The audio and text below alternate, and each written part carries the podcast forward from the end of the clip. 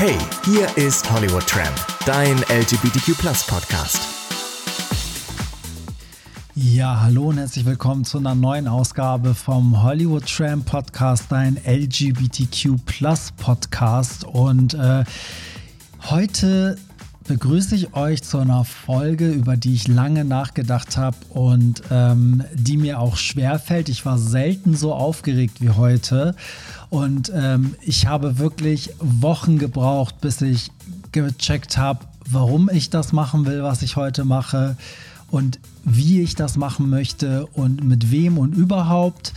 Ähm, deswegen geht es jetzt erstmal auch nicht darum, was ich zuletzt gehört habe. Das ist ja immer meine Einstiegsfrage, wenn ich Gäste habe. Aber ich habe heute tatsächlich keinen Gast. Und das liegt ganz einfach daran, dass ich mit diesem Thema, worüber ich heute erzähle, so krass zu kämpfen habe, dass ich mich nicht bereit fühle, mich mit irgendjemandem an den Tisch zu setzen und darüber zu reden, weil ich das Gefühl habe, dass ich mich dann doch vielleicht zurücknehme, dass ich das nicht alles wirklich so erzähle, wie es war. Oder vielleicht habe ich auch Angst, dass dann zu viele Gefühle hochkommen. Ich habe mir auf jeden Fall gedacht, ich mache das alleine. Ich glaube, das ist am ehrlichsten.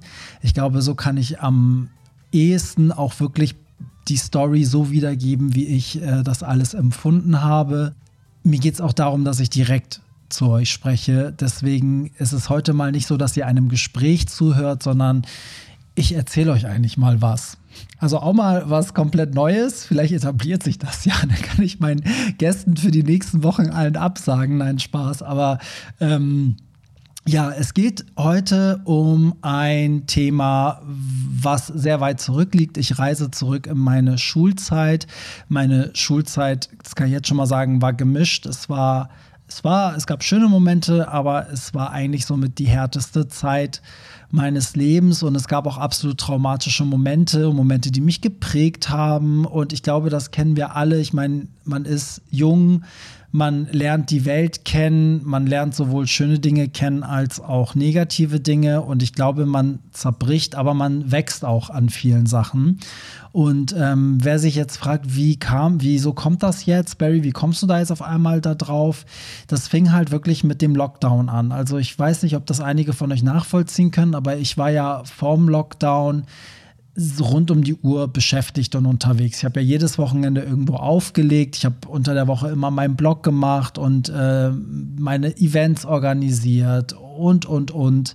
Und war eigentlich immer busy. Und durch den Lockdown habe ich gemerkt, jetzt kommen auf einmal Sachen hoch, weil der Körper ja doch irgendwie runterfährt. Ähm, es ist alles ruhiger geworden man hatte viel mehr Zeit und plötzlich fing es an zu rattern und plötzlich äh, habe ich ganz viel aufgearbeitet, was einfach in meiner Kindheit und Jugend passiert ist. Ich habe ganz viel über meine Beziehung zu meinen Eltern nachgedacht. Ähm, ich habe ganz viel über meinen Werdegang nachgedacht, wie ich früher war, wie ich jetzt bin.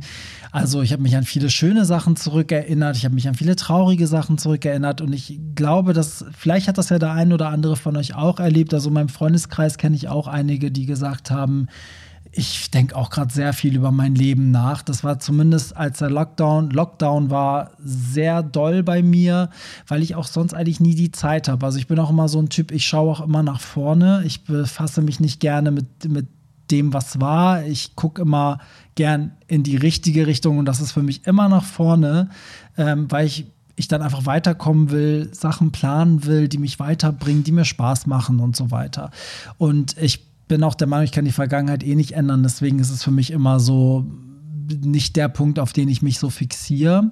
Aber durch Corona kam so eine Art Reflexion und mir sind dadurch Sachen aufgefallen, die damals irgendwie für mich okay waren, die ich aber heute in dem Kontext, Kontext mit dem, wer ich halt geworden bin und was ich alles weiß und gelernt habe, ähm, die in diesem Kontext komplett anders für mich erscheinen und auch relativ kritisch erscheinen. Und ich frage mich auch, das kennt ihr bestimmt auch, wieso ist mir das damals nicht aufgefallen und wieso habe ich nicht anders reagiert? Also bevor sich das jetzt alles so dramatisch anhört, ähm, ich wurde jetzt nicht äh, körperlich vergewaltigt oder geschlagen oder irgendwas. Das ist auch am Ende, die Sachen, die passiert sind, sind Sachen, da haben andere viel heftigeres erlebt.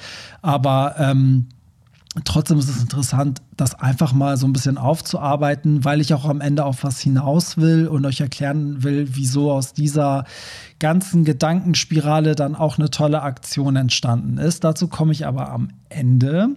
Ja, wo fange ich da an? Ich habe mir überlegt, ich mache es einfach mal chronologisch und reise mit euch einfach mal in meine Anfangszeit hier in Deutschland. Also für alle, die mich so gar nicht kennen, ich bin ja, meine Eltern kommen ja beide aus dem Iran, wir sind ja Perser und wir sind halt Mitte der 80er als Kriegsflüchtlinge nach Deutschland gekommen.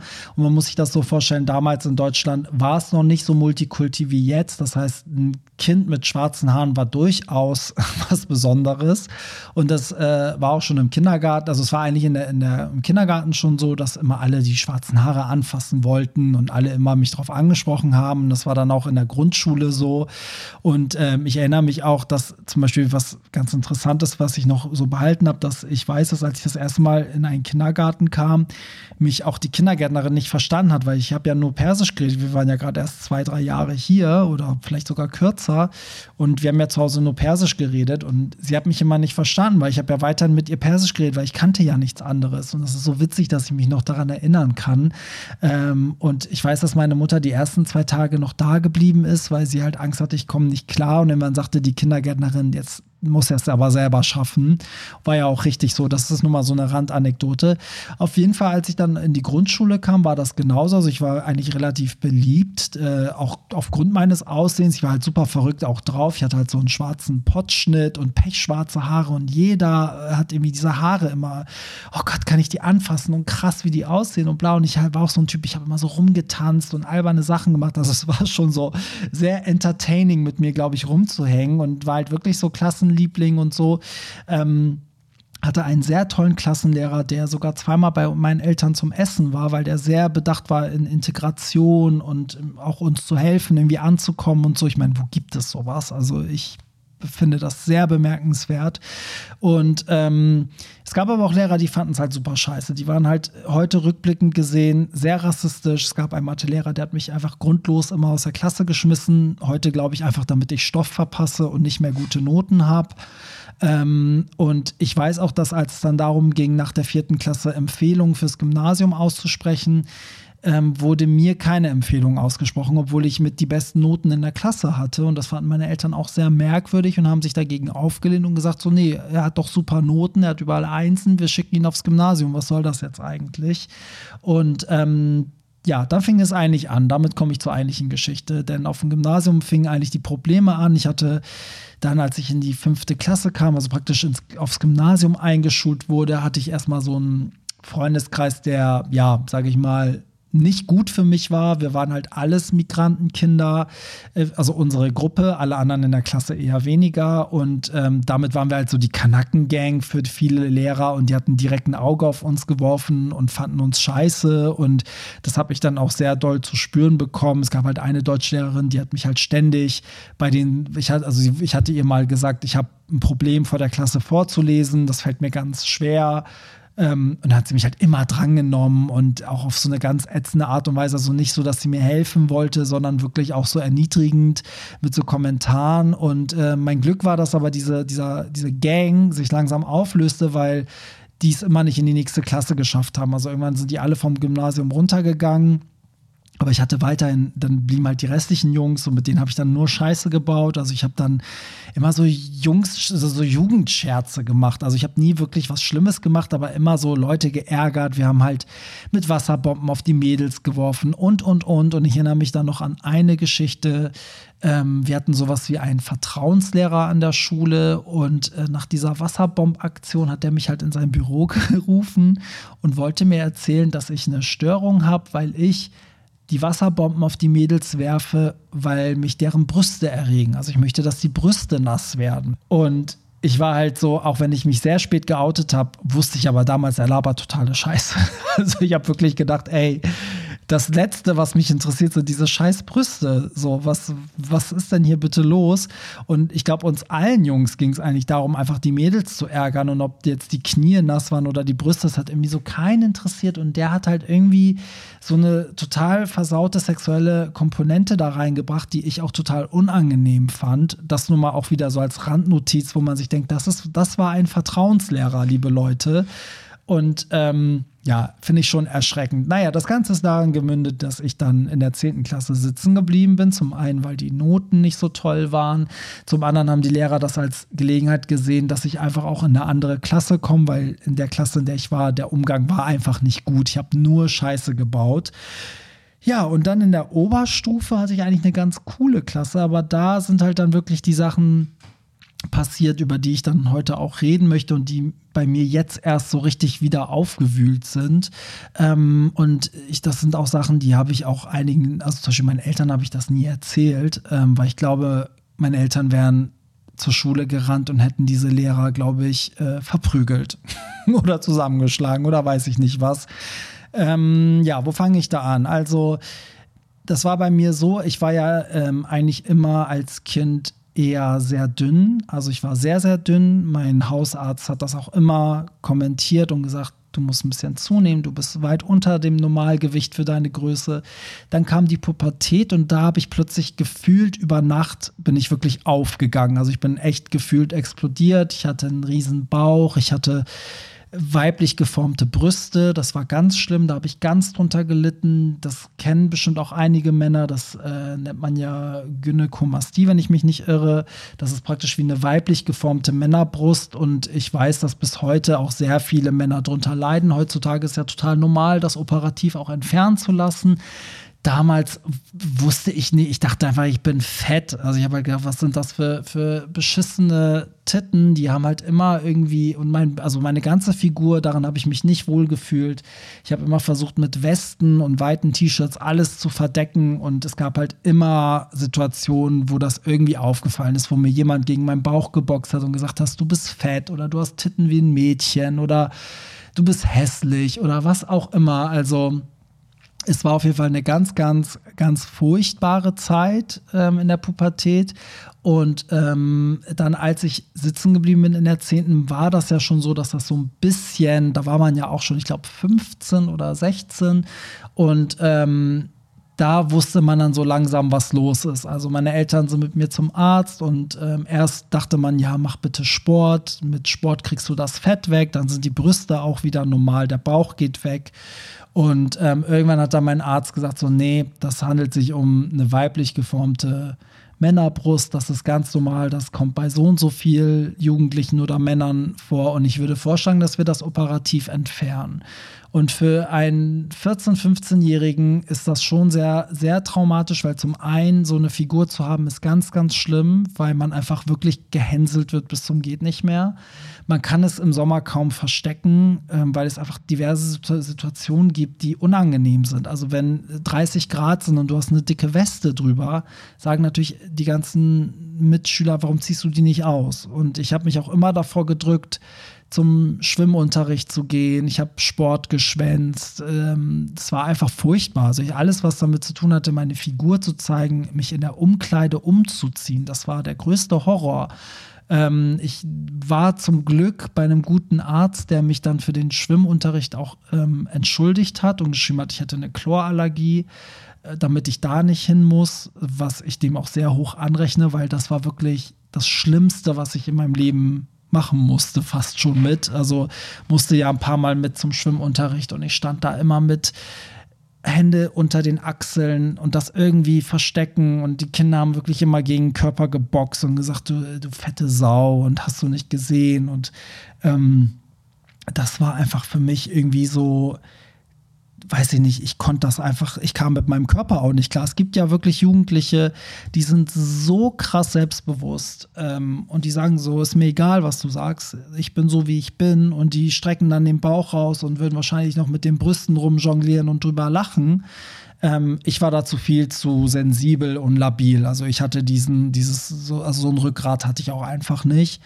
Und ähm, ja, das war aber eine Sache, das wusste keiner. Also ich habe nie jemandem gesagt, dass das der Grund ist, warum ich nicht zum Schwimmen gehe oder warum ich Sport schwänze. Und ich habe auch nie erzählt, warum ich äh, das verstecke und Ne, also das, ja, das war einfach so, so ein Tabu-Ding für mich. Ne? So, und ähm, irgendwann hatten wir halt eine gute Ärztin gefunden. Viele Ärzte waren damals ja auch noch ratlos, da war das auch gar nicht so gängig. Ich meine, heute ist das, wenn du das einem Arzt erzählst, das ist gar kein Ding. Ich kenne auch sehr viele erwachsene Männer, die sich das operativ entfernt haben lassen. Ähm, Damals war das aber noch so ein bisschen nicht so ganz klar und es sollte irgendwie erst in einem Kinderkrankenhaus operiert werden und die sagten dann, nee, das, wir machen diese mit, wir kennen uns damit gar nicht aus, wir würden das äh, ästhetisch auch nicht gut machen. Und dann haben wir eine Ärztin gefunden, die genau auf dem Gebiet sich auskannte und die dann auch sagt, das ist ganz normal, mach dir keinen Kopf, wir operieren das. Und da war ich, glaube ich, 15. Und ähm, ich war dann halt schon in der Oberstufe und ich hatte damals zwei Lehrerinnen, eine Englisch- und eine Französischlehrerin, die auch Klassenlehrerinnen waren. Und ähm, ich musste mich denen natürlich anvertrauen, weil ich denen sagen musste, dass jetzt eine OP stattfindet und ich natürlich eine Zeit lang nicht zum Unterricht kommen kann. Und diese beiden Lehrerinnen waren eigentlich eh schon total scheiße zu mir. Also sowohl die Englischlehrerin als auch die Französischlehrerin. Und ähm, dadurch, dass die beide so eine Art Klassenlehrerinnen waren, bin ich dann irgendwann zu der einen gegangen und habe ihr gesagt, so ja, ich muss was sagen, das weiß keiner, das und das ist so, das muss operiert werden und das wird halt jetzt gemacht und ich werde zwei Wochen nicht zum Unterricht kommen können. So. Und dann hat sie zu mir erstmal gar nichts gesagt also auch nichts Mitfühlendes, was schon mal sehr ätzend war, weil ich meine, ich habe ihr was anvertraut, was einfach mal niemand weiß und weswegen ich ja auch die ganze Zeit gemobbt werde. So. Und ich hätte, also ich weiß nicht, heute denke ich so, als Lehrer würde ich sagen, so, ey, toll, dass du das machst, das ist doch mutig von dir, ein toller Schritt. Ich hoffe, dass es dir danach besser geht. Super. So. Sieh zu, dass du den Stoff nachholst. ne? So sie hat halt irgendwie so total unterkühlt reagiert, also ja, danke für die Info, so als hätte ich jetzt gesagt, oh, ich habe irgendwie meine Tage und muss nach Hause. Und ähm, dann weiß ich ganz genau, dass dann irgendwann eine Unterrichtsstunde kam und dann hat sie auf einmal gesagt, ich soll bitte in der Klasse bleiben nach dem Unterricht. Und ich dachte, okay, wahrscheinlich will sie wegen der OP noch mal was abklären oder so. Und dann kam diese Französischlehrerin dazu. Und dann haben die sich, sind sie, haben die gewartet, bis alle draußen waren. Und dann haben sie die Klassenzimmertür zugemacht und abgeschlossen. Und haben sich dann beide, wie bei so einem Verhör, genau gegenüber von mir so aufgestellt. Also die haben sich nicht mal hingesetzt, die standen dann da. Und dann fingen die an, so, ja, ähm, was ist denn das für eine OP? Und ich dann so, ja, das habe ich doch erklärt. Ja, erklärst du es bitte nochmal. Und dann habe ich das nochmal erzählt und meinte, ja, warum machst du das? Und das war schon so, hä, warum mache ich das? Also wie, warum mache ich das? Naja, ich habe es halt, ich meine, wie man in dem Alter ist, man hat halt Riesenrespekt vor den Lehrern, man hat auch Angst vor denen, man versucht natürlich, sich mit denen gut zu stellen, weil man ja auch gute Noten haben will. Und ich habe das dann erklärt und dann fing die an, mich irgendwie auszulachen. Also die haben dann gesagt so, ich, also ich weiß das noch ganz genau, weil ich dann also wirklich, ich kam darauf nicht klar. So, die waren dann plötzlich so, haben sich so angeguckt und gelacht und meinten so, ja, das kannst du uns ja nicht im Ernst erzählen, was das denn für ein Schwachsinn und ähm, wir glauben dir nicht, dass diese OP stattfindet und ähm, denkst du, das wird irgendwas ändern und ähm, was soll dir das denn bringen? Und dann habe ich halt derbe angefangen zu heulen und ich war so, wisst ihr, wie sehr ich darunter leide? Wisst ihr eigentlich, was, wie Angst ich vor dieser OP habe, aber wie, wie unglücklich ich auch mit der Situation bin, wie es ist und dass ich das einfach nur weghaben will und dass ich einfach nur ein normaler Junge sein möchte und deswegen auch diese OP auf mich nehme. Ich meine, damals war das noch so, man muss wissen, heute ist es so, man macht die OP ich glaube, das ist so eine Stunde bis eineinhalb Stunden und dann kann man am nächsten Tag nach Hause gehen. Damals war das halt so Anfang der 2000er oder wann auch immer das war, ich glaube Ende der 90er, ähm, da bliebst du halt eine Woche im Krankenhaus. Das war halt nicht so wie heute mit Absaugen und so. Das war halt alles ein bisschen aufwendiger. Die OP ging auch länger und ich musste eine Woche im Krankenhaus bleiben. Und danach kommt ja auch eine Zeit, du trägst halt Verbände, du hast halt so ein, sowas, so ein Druckkompressionsding an, damit das natürlich auch alles gut verheilt, damit da keine Beulen sind und so weiter. So, und ähm, also das heißt, es war jetzt keine OP am Nachmittag operiert, am Abend nach Hause. Das wollte ich nur damit sagen. Ja, und dann hörten die nicht auf. Also die fingen die ganze Zeit an, sich gegenseitig, also wirklich über mich im Raum zu reden und zu lachen. So und machten sich extrem lustig darüber und meinten dann auch irgendwann so, ja, also die überlegen sich das, sie ähm, würden das ja eventuell sonst auch der Klasse erzählen müssen, warum ich weg bin. Und ich war halt so, ich so, äh, nein, das ist, das habe ich euch anvertraut, das soll eigentlich niemand wissen. Das ist, ich erzähle der Klasse eine andere Geschichte, warum ich operiert werde. Ich möchte nicht, dass sie das wissen. Und damit haben die mich dann total unter Druck gesetzt und meinen dann so, ja, sie behalten sich halt vor, dass irgendwie zu ähm, herauszuposaunen, wenn sie meinen, das müssten sie tun und ich solle bitte aufpassen. Sie werden das jetzt auch alles nochmal prüfen und ähm, die wissen ja auch gar nicht, ob das so geht, also ob ich da wirklich operiert werde und in welchem Krankenhaus das wäre und dass sie da anrufen wollen und, und, und. So, Ende von der Geschichte. Das Ganze war so, ich habe die ganze Zeit geheult, ich hatte Riesenangst, ich habe nur gezittert und äh, wollte eigentlich raus, aber das Ding war ja auch abgeschlossen. Also ich habe mich gar nicht getraut, zur Tür zu gehen, bis die nicht hingehen und das wieder aufschließen. Naja, und dann bin ich halt nach Hause, war eigentlich so ein bisschen ja, traumatisiert. Ich meine, das hört sich jetzt vielleicht gar nicht so schlimm an, was da passiert ist, aber diese Lehrerinnen waren damals sehr einschüchternd, weil ich aber auch in einer sehr fragilen Situation war. Ne? Das kommt natürlich hinzu. Also wenn man etwas, was man, was einen die ganze Zeit beschäftigt, was irgendwie ganz viel im Leben schwieriger macht, was man mit niemandem teilt, weswegen man fertig gemacht wird, dann mit zwei Leuten teilen muss, die einen nicht mögen und die man vielleicht selber auch nicht mag und die dann auch noch das Schlimmste machen, was man machen kann, sich darüber lustig machen, auf die herumhacken und so Sachen sagen wie, bei dir bringt das auch nichts mehr. Ähm, dann ist das schon in dem Alter krass. Also zumindest war das für mich heftig. Ich bin erstmal nach Hause und irgendwie war ich mir auch sicher, ich erzähle meinen Eltern eigentlich immer alles, aber ich habe das irgendwie nicht erzählt. Also ich glaube, ich, war mir bewusst, dass wenn ich das meinen Eltern erzähle, die eigentlich die ganze Zeit für diese OP kämpfen und eigentlich alles tun, damit ich einfach ein normales Leben habe, dass die wirklich zur Schule fahren und denen die Hölle heiß machen. Und ähm, meine Eltern waren ja ständig in der Schule und oftmals zu Recht, weil ich Scheiße gebaut habe, aber oftmals mussten sie die Lehrer auch zurechtweisen, weil da einfach unfassbare Sachen passiert sind. Also bis hin zu einem Lehrer, der die Klasse gebeten hat, meinen Eltern einen Brief zu schreiben darüber, wie schlecht sie mich erzogen haben. Da haben wirklich meine Eltern dann von neun Klässlern einen Brief bekommen, die dann ihm schreiben sollten, wie scheiße ich erzogen bin. Und da sind meine Eltern auch zur Schule und haben halt den Lehrer zur Rede gestellt mit dem Schulleiter und gesagt, wie kann das angehen? Und haben sich riesig mit denen angelegt und auch wirklich hart gestritten. Also das, ich glaube, deswegen haben mich auch viele Lehrer später auch nicht abgekonnt. Und ich wusste, wenn ich das meinen Eltern sage, dann, also die werden diese Frauen, wenn nicht sogar anzeigen. Heute denke ich, es wäre der richtige Weg gewesen. Ich bin dann aber zum Schulleiter gegangen und habe denen das dann erzählt. Und klar, wenn so jemand wie ich kommt, der eh ständig Scheiße baut, wo eh die Eltern ständig äh, in die Schule zitiert werden, der hat mich nur ausgelacht. Der hat mich direkt wieder rausgeschickt. Also der hat so ein bisschen so getan, so, wie kannst du es nur wagen, mit so einer Lügengeschichte hier anzutanzen? Ja, und das war so dann mein, mein letzter Versuch. Ich habe dann diese OP gemacht, Gott sei Dank. Ich habe der Klasse trotzdem was anderes erzählt, aber ich hatte die ganze Zeit Schiss, was die machen. Ähm, ich hatte immer Angst vor denen. Lehrerinnen und war dann froh, als, als ich die nicht mehr als Klassenlehrerinnen hatte. Also ähm, das, das war schon krass, weil es auch ganz oft zweideutige Situationen gab, wo ich dachte, oh Gott, äh, keine Ahnung, wenn ich jetzt die Hausaufgaben nicht habe und ihr das nicht passt, dann wird sie es erzählen. Oder wenn ich jetzt zu spät komme oder dieses, war ständiger Terror.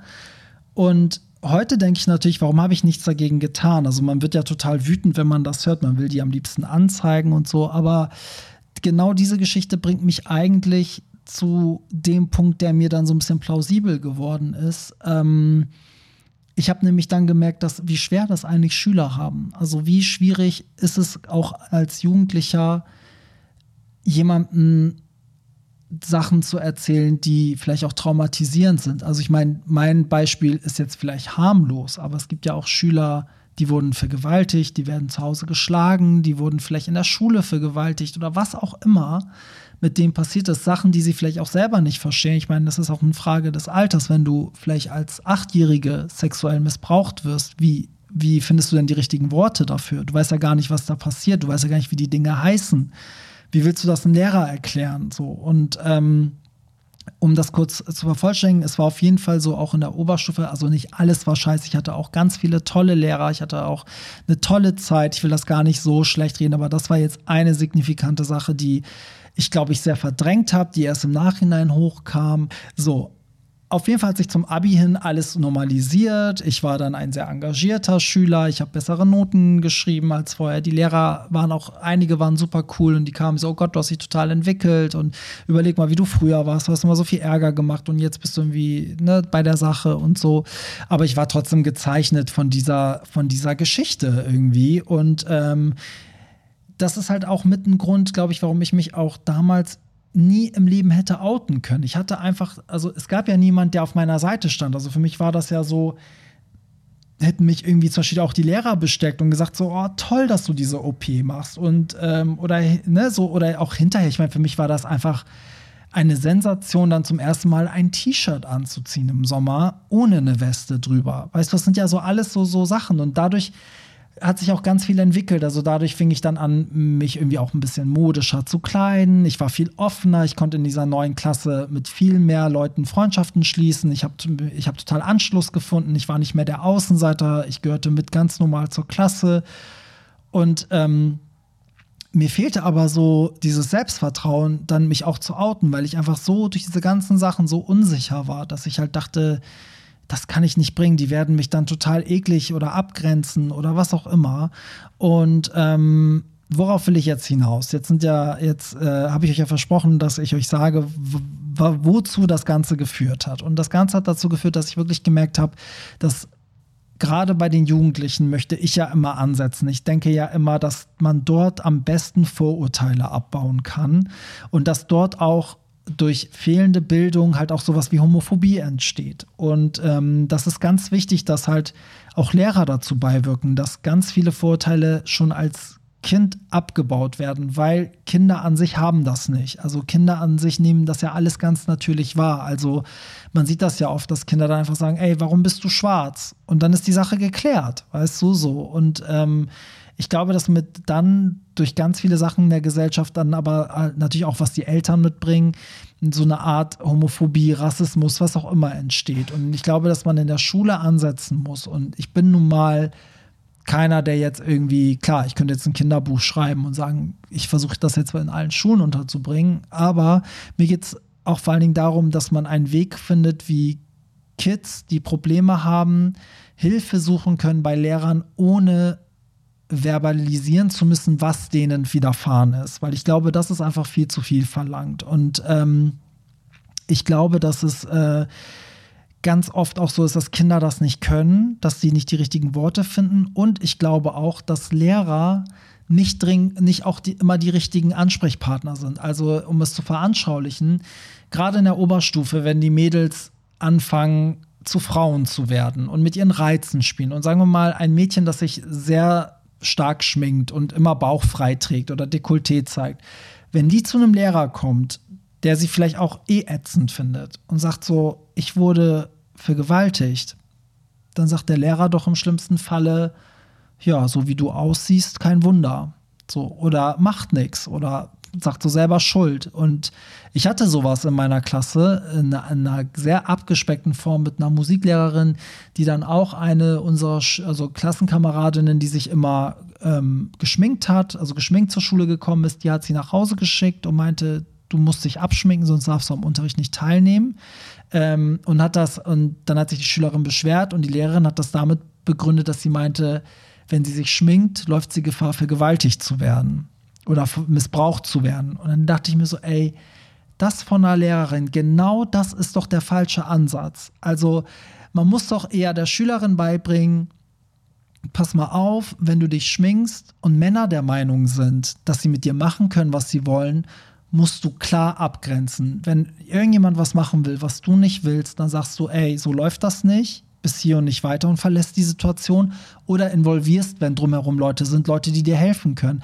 Da muss man doch ansetzen. Aber sie wurde gleich als Mutter abgestempelt. Ich will damit nur einmal zeigen, wie brisant das auch sein kann zwischen Schülern und Lehrern, wenn du halt einfach den falschen Lehrer auch hast in der Schule, mit dem du dich halt nicht verstehst. Und es ist oft so, dass auch gerade die, die halt die schlechtesten Noten haben, sind auch gerade mal nicht so die Lieblinge bei den Lehrern. So, aber wenn genau so einer Person was passiert, dann musst du wirklich Glück haben, dass dein Lehrer dann auch ähm, auf deiner Seite ist oder das abgrenzen kann. Also leider sind, sind wir halt alle nur Menschen und jeder hat seine Vorurteile und jeder hat seine Sympathien und Antipathien. Und ähm, ich glaube einfach, dass, dass es aber wichtig wäre, für Schüler eine Art äh, Codewort, Safe Word zu haben, womit sie zu Lehrern gehen können oder zu autoritären Personen und mit diesem Wort weiß jeder Lehrer, okay, ich weiß nicht, worum es geht, aber ich weiß, dass diese Person Hilfe braucht. Und dann wird vermittelt. Also sei es, dass man sagt, hier gibt es eine Hotline oder hier gibt es einen Vertrauenslehrer oder geh mal zum Schulpsychologen oder was auch immer,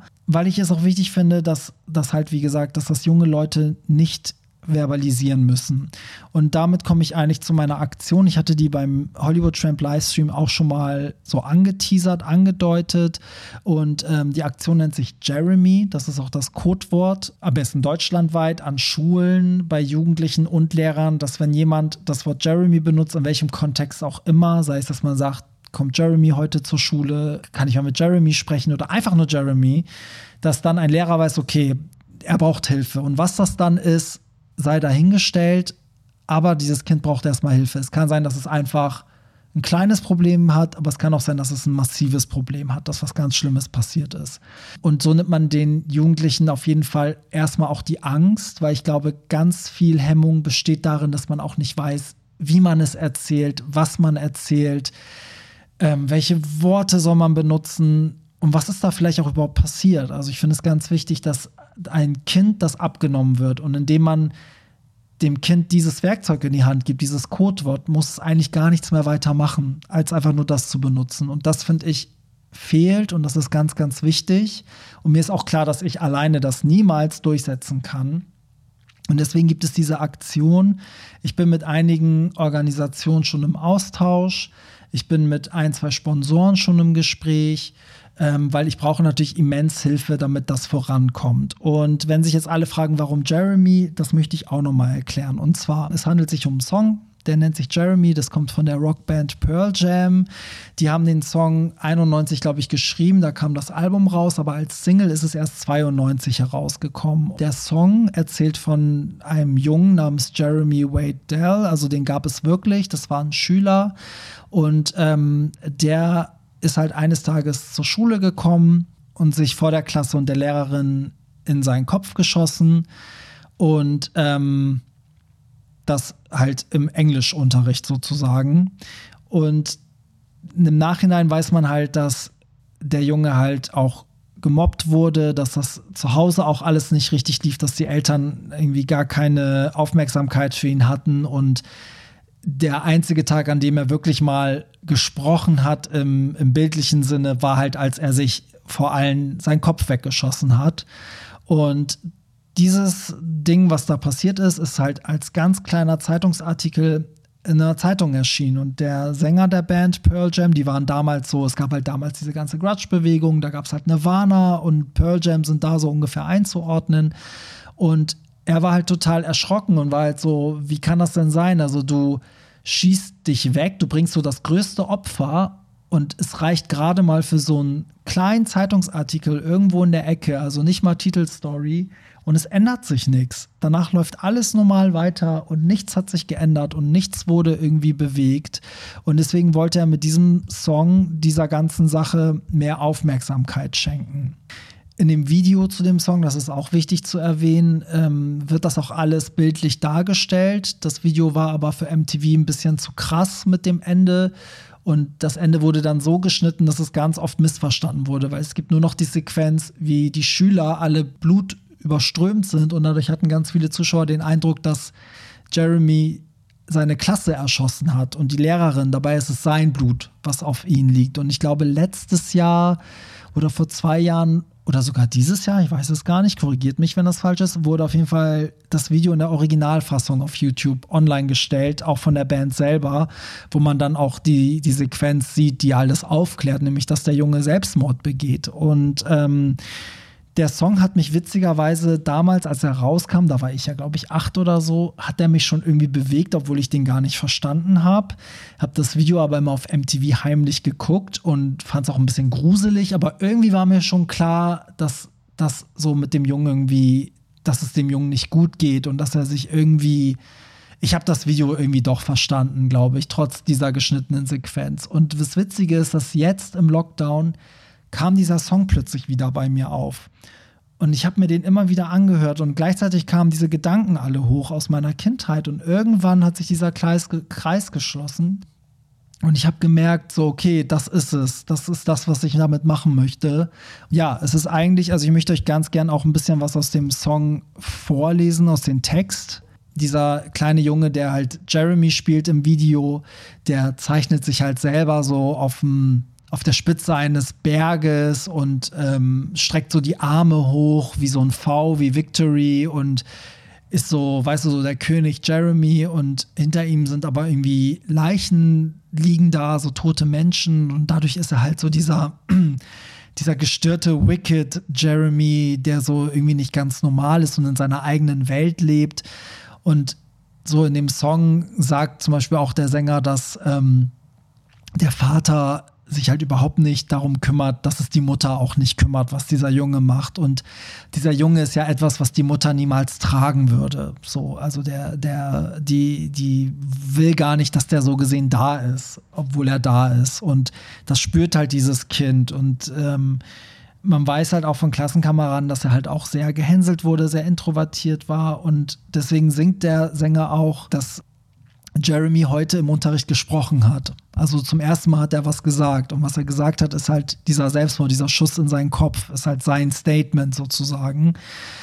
Genau, beim Livestream habe ich schon Spenden gesammelt und ich habe das aber verlängert, weil die Leute auch im Nachhinein noch geguckt und gespendet haben. Und jetzt geht es halt immer weiter. Also ich habe jetzt beschlossen, dass dieser Spendentopf auch erstmal aufbleibt. Also für alle, die den Livestream auch geguckt haben am 19. September, den 5 Jahre Hollywood Tramp Geburtstagsstream euer Geld ist nicht in meine Tasche gewandert, sondern der Spendentopf ist noch offen und ich will auch länger sammeln und ähm, wahrscheinlich sogar erstmal noch einen Monat.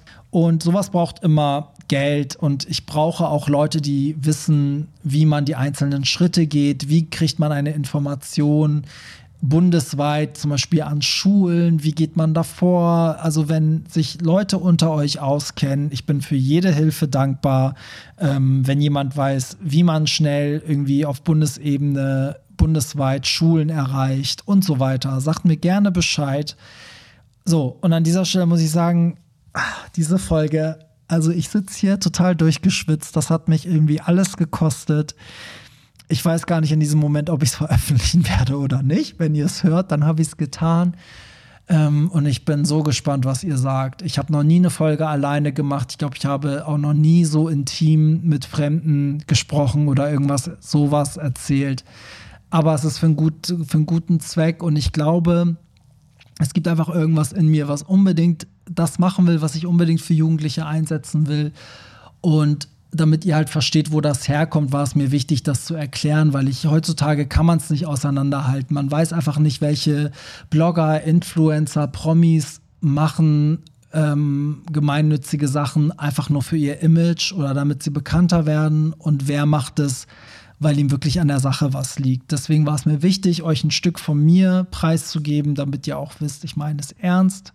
So, in diesem Sinne, sagt mir doch gerne, wie ihr es fandet. Ähm, schickt mir gerne Feedback. Instagram Hollywood Tramp ähm, oder Facebook Hollywood Tramp Mag, M-A-G wie das Magazin.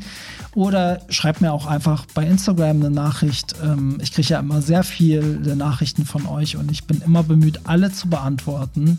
Ähm, und heute ähm, interessiert mich ganz besonders euer Feedback. So, ich kann nicht mehr reden. Vielen Dank, dass ihr zugehört habt, für alle, die wirklich nicht weggedrückt haben. Und ähm, wir hören uns nächste Woche sicherlich mit einem Gast. Und ich weiß gar nicht, wie ich darüber, äh, wie ich jetzt aus dieser Sendung gehen soll. also in diesem Sinne mache ich es wie immer. Bye. Das war's. Nicht traurig sein. Mehr Hollywood Tramp findest du im Netz unter hollywoodtramp.de und bei Instagram at hollywoodtramp.